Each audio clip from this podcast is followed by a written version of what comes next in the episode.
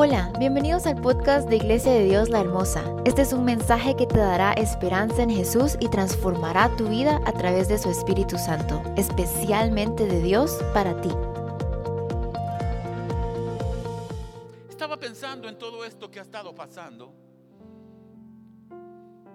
El hecho de que nos reunamos realmente no es para, que, para mantenernos presentes la iglesia está llamada a edificar. Y eso buscamos.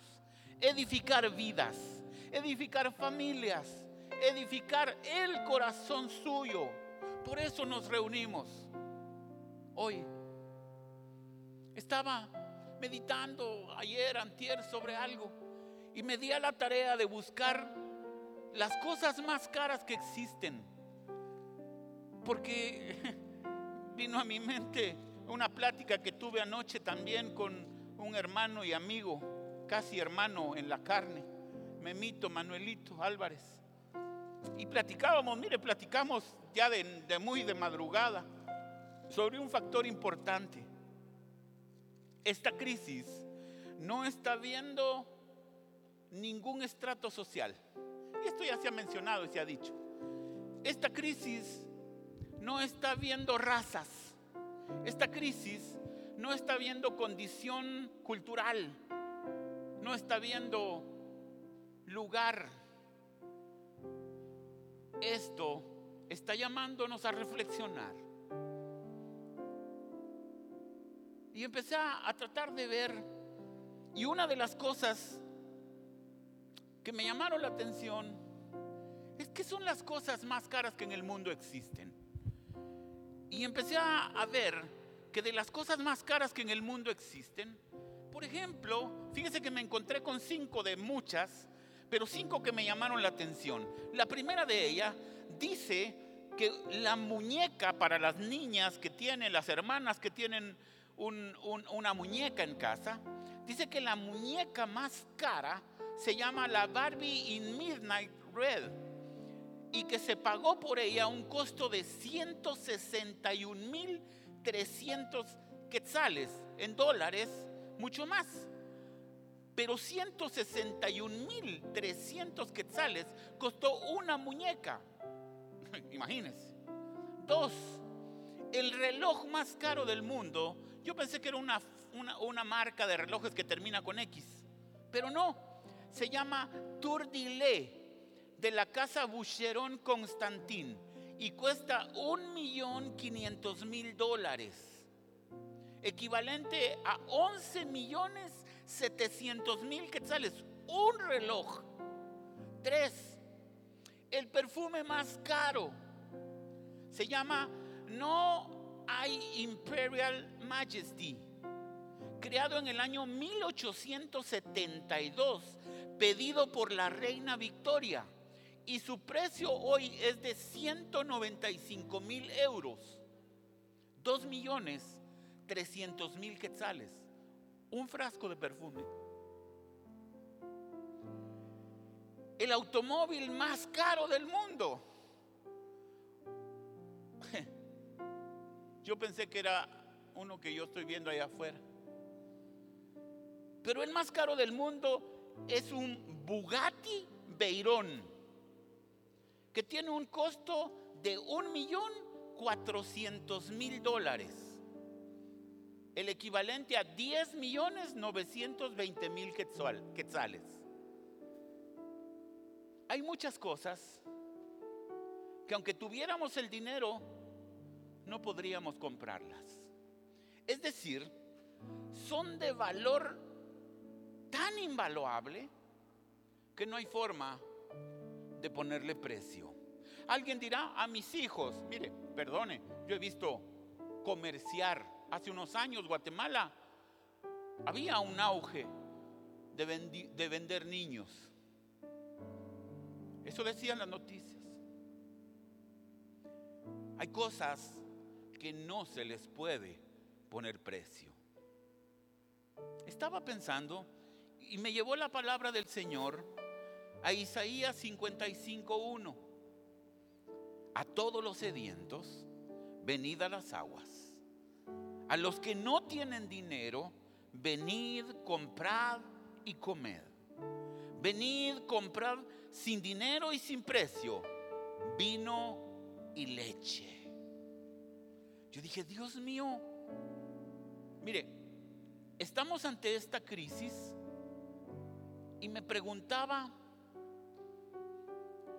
aquel que hizo súper, como se dice, o que fue al mercado, al guarda, a cualquiera de los mercados, y que dijo, mire, yo siempre llevo una libra de frijol, pero hoy voy a llevar 25. Yo siempre compro un paquetito de 12 rollos de papel higiénico, hoy voy a comprar uno de 36. Mire, hoy y se dio la tarea de comprar más de lo que normalmente compraba. Por aquellas probabilidades que existiera que se fuera a terminar todo. El que lo pudo hacer. El que no lo pudo hacer. De repente, yo quiero despertar hoy en usted o en usted esa reflexión que el año agradable del Señor es aquel que nos invita ayudar al necesitado. Hoy, cuando la Biblia nos habla en, Isaías 55, lo primero que nos dice es un llamado a todos los sedientos. Hoy, en un día de calor, usted a las 11, 12 del mediodía está asándose, por así decirlo. Si usted dice, mire, me voy a decidir pintar ahorita que estoy en la casa a las 12 del mediodía, casi estoy seguro que se va a pegar una gran quemada. Y lo que más le va a resultar es una sed enorme de tomarse un pachón, un vaso de agua bien helada. Los sedientos son aquellos que sienten necesidad de agua. De esa agua que sí satisface. Pero hay gente sedienta en su vida y que no necesariamente es de agua, sino que ha buscado satisfacción en otras cosas. Incluso hay gente que trabaja los siete días, y yo creo que me atrevo a decir 20 horas al día gente que estudia y trabaja, que es bueno y que ahora no se puede hacer. Y que todo es home office. Y que incluso me he dado cuenta con algunos de los estudiantes y trabajadores que si antes se trabajaban ocho horas, ahora estando en casa se trabajan diez. En los deportes de alto rendimiento, el que hacía deporte pasaba ocho diez horas entrenando en las relaciones de pareja, aquellos novios que se miraban dos horas, pero que esas dos horas se convertían en cuatro, o seis u ocho. Ahí he visto memes molestando a un jovencito, especialmente allá, que de lejitos hace así y empieza a subir sus fotos para recordarse la última vez que se dieron. Ese vacío, esa necesidad, esa sed que los vicios no llenan, que el libertinaje sexual jamás va a poder cumplir. Me hace pensar que ha gastado su tiempo, su vida, sus bienes buscando satisfacer su vida, pero siempre hay un vacío en su vida que le dará sed. Este mismo pasaje también hace un llamado a los que no tienen dinero. Mire, el dinero se va escaseando. Y pensaba, porque la palabra, este es un tema para otra ocasión, y pensaba, ¿y qué si yo tengo dinero y se me acaba? Lo contrario, ¿y qué si tengo mucho dinero y no hay nadie que me venda. ¿Y qué? Si tengo dinero y no hay nada que comprar. Pareciera que estoy siendo demasiado exagerado. Hay cosas que no esperamos que vinieran que se están dando. En este pasaje, Dios nos hace un llamado a disfrutar de las cosas que no tienen precio, de las cosas que indudablemente solo Dios ha podido ponerles un precio. Uno, una salvación tan grande que se tenía en tan poco. Hoy es tiempo de buscar el perdón, el arrepentimiento, la reconciliación con Dios y la restauración de nuestra vida. Comprar sin dinero y sin precio significa que Él nos ofrece no que no podemos comprar necesariamente cosas pagando con dinero. Es tan valioso que no tiene precio. No hay forma de ponerle un valor. Es impagable. Pero Él nos da todo por gracia y misericordia. Y algo que no tiene precio se llama salvación. Esa salvación que el unigénito Hijo de Dios vino a la tierra a dar su vida y morir por usted y por mí. Por medio de la salvación nos da la satisfacción de nuestra alma Juan 7:37 nos habla precisamente de eso. El que cree en Él, de su interior correrán ríos de agua viva. Es más, no dejará de fluir la vida en su interior. Esto realmente es maravilloso e invaluable.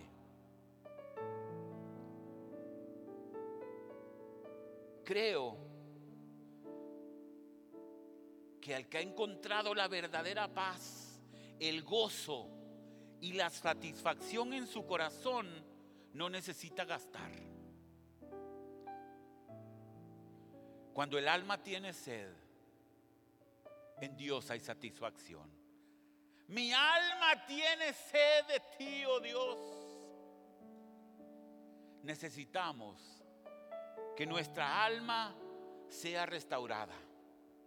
Segunda Corintios 5, 17 dice, de modo que si alguno está en Cristo, nueva criatura es. Las cosas viejas pasaron y he aquí, todas son hechas nuevas. Hay cosas que no nos dejan tranquilos. Hay cosas que creemos que Dios no podrá perdonarnos. Hay pecados tan grandes que pensamos que Dios no podrá tener misericordia de ellos. Pero le cuento, una de las especialidades del Señor es perdonar, reconciliar al hombre con Dios Padre. Restaurar significa rehacer, reparar el daño de algo que ha sufrido y hacerlo nuevo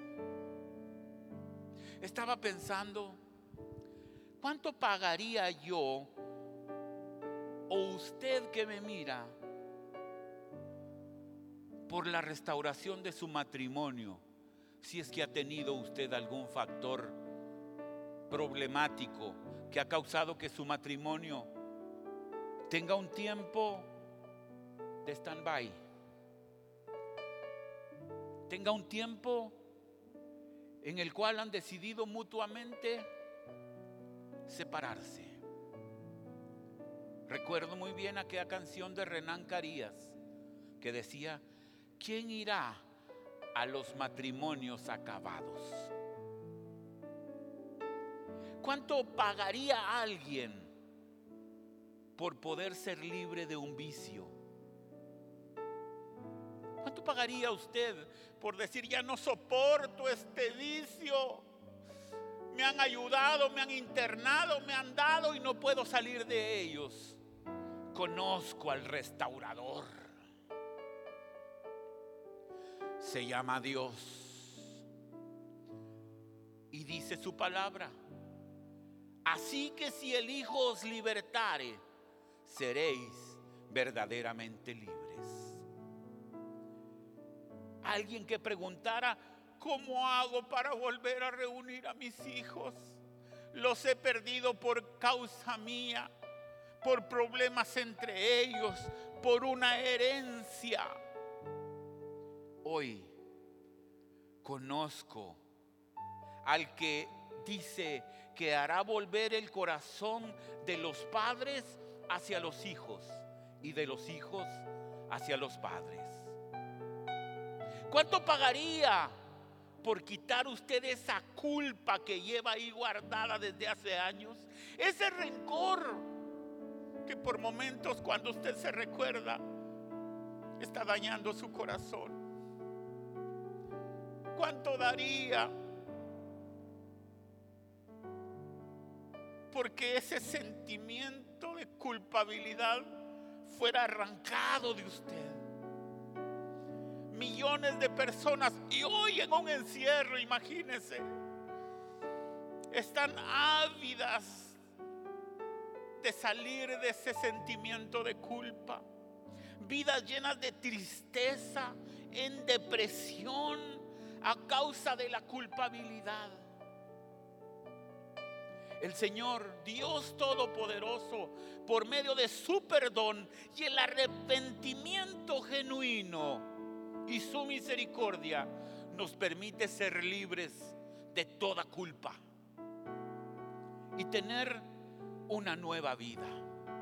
Proverbios capítulo 28, 13 dice, el que encubre sus pecados no prosperará, mas el que los confiesa y se aparta alcanzará misericordia. Termino en esta mañana. La vida eterna. Esta es la voluntad del que me ha enviado, dice Juan 6:40. Que todo aquel que ve al Hijo y cree en Él, tiene vida eterna. Y yo le resucitaré, dijo Jesús en el día postrero. La vida eterna es algo tan valioso, invaluable, que no hay forma de que los seres humanos puedan pagarla. Tito capítulo 1 verso 2 cita, en la esperanza de la vida eterna, la cual Dios, que no miente, prometió desde antes del principio de los siglos.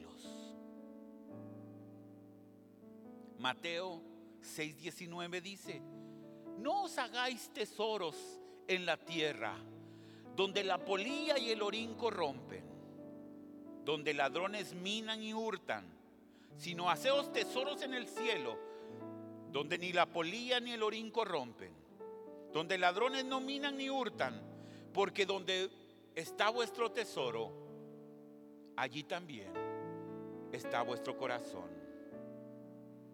¿Cómo puede usted accesar a la vida eterna? Primero que todo, confesando su pecado delante de Dios. Si usted está solo, yo quiero invitarle que ahí mismo, si usted me está viendo, arrodíllese, mi amigo. Yo quiero orar por usted. Arrodíllese. Es tiempo de perdón, de arrepentimiento y de restauración. Dice Romanos 10, porque todo aquel que invocare el nombre del Señor será salvo. Confíe en el Señor Jesús como su Señor y Salvador. Y Dios tocará y llenará su corazón. Juan lo dice de manera muy sencilla. Dios no nos ha dado Dios nos ha dado vida eterna y esta vida está en su Hijo el que tiene al Hijo tiene la vida. Y el que no tiene al Hijo, no tiene la vida. Yo quiero invitarle que le dé lugar a Jesús en su corazón. El dinero no es la felicidad. No se compra felicidad con dinero. No se compra vida con dinero.